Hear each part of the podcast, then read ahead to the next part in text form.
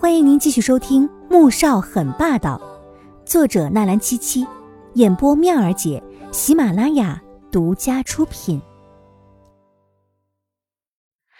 第五百零六集，黄天武跟在后面，听着母亲絮絮叨叨的话，更生气了，心里愤愤的在想：这次一定要住到穆萧寒求自己回去。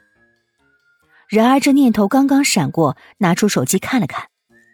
可是，一个电话、一条短信都没有，他顿时心塞了。回到久别的总统府，黄天武并没有归家的感觉。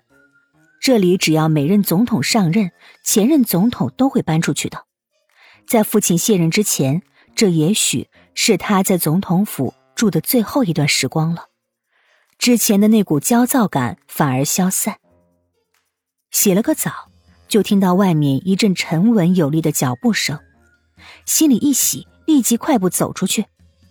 打开门，却见是黄婷，他的身后还跟着几名助理站在走廊上，顿时失望的垮下脸来。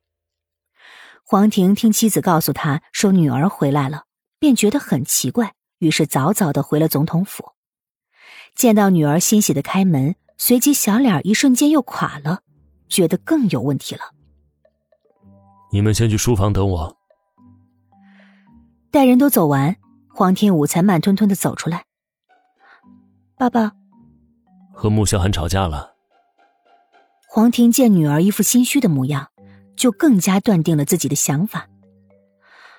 没有，我就是想你们了，回来住几天。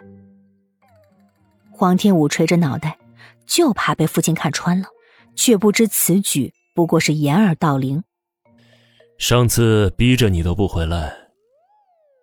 黄婷淡淡的说道，意思却是不言而喻。黄天武撇着嘴，见瞒不过英明的父亲，只好老实交代：“嗯，就是跟他闹了一点小矛盾，一气之下，我就跑回来了。”说吧，闹什么矛盾了？黄婷有七分把握，一定是女儿干了什么事儿，否则。与穆萧寒护着他的性子，哪里会让他自己一个人跑回国都？黄天武只好把事情简单的说了一遍。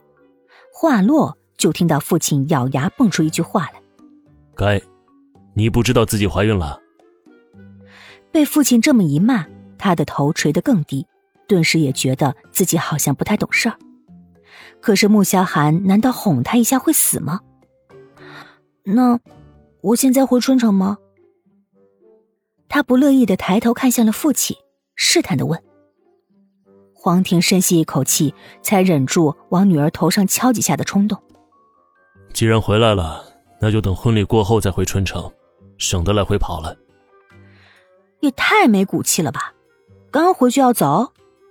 都说女生外向，到了他这儿，这话简直就是戳心。”黄婷心塞的叹了口气，转身朝书房走去。黄天武伸着脑袋看着他走进书房，眨了眨眼。他怎么觉得爸爸好像很难过的样子？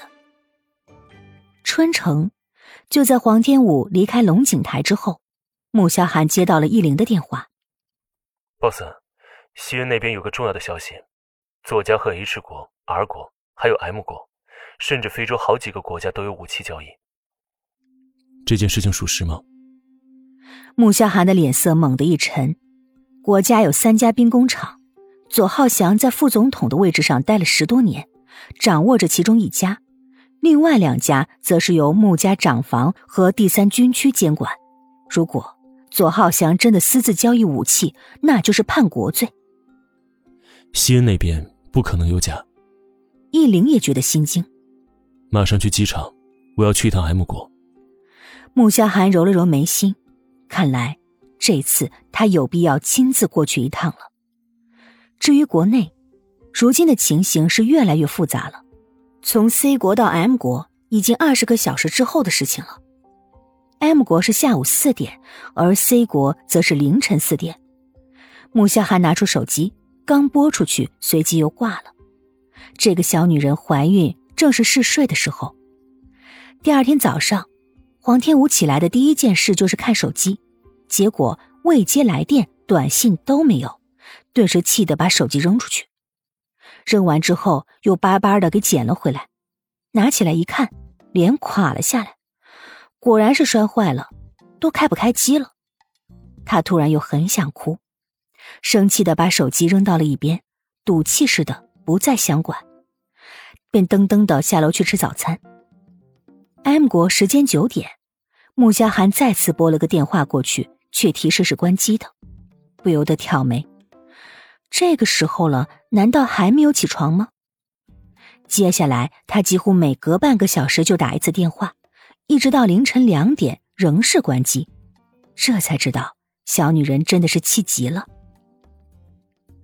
黄天武忍了一天，第二天终于还是去买了新的手机。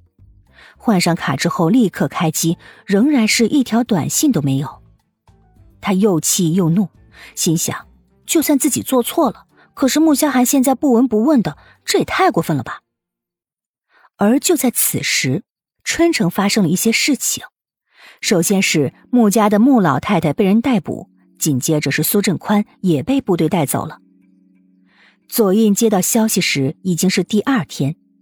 当时便预感出大事了。本集播讲完毕，感谢您的收听，记得点赞订阅哦。